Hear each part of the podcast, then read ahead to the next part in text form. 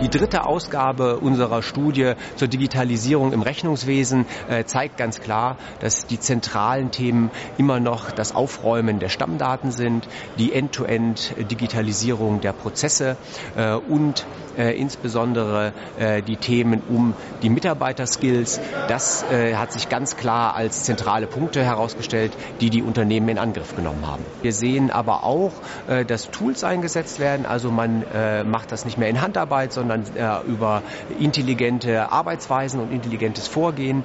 Auch der Einsatz von Bots und Robotics ähm, an Prozessbrüchen wird immer professioneller und das haben wir vor zwei Jahren in der Form noch gar nicht gesehen. Wir haben ja für unsere Studie immer auch Interviews geführt, vor allem mit Finanzvorständen und wenn es um das Thema künstliche Intelligenz geht, lernende Systeme, ähm, da trauen sich die Unternehmen mittlerweile erste Experimente durchzuführen, ähm, kommen aber zum Teil dann über Pilotprojekte nicht hinaus, sondern erleben auch erste Enttäuschungen, wo sie dann merken, okay, die Voraussetzungen in der Datensituation beispielsweise liegen bei uns nicht vor.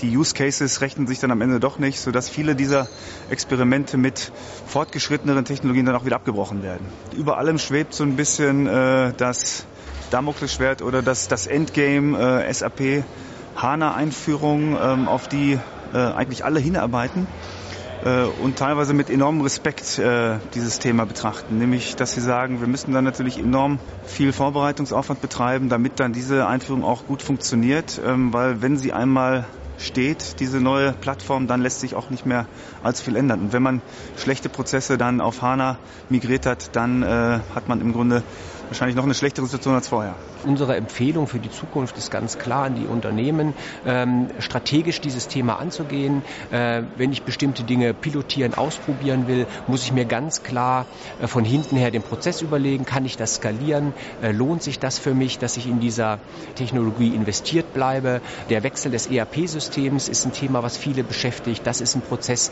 der das gesamte Unternehmen betreffen wird.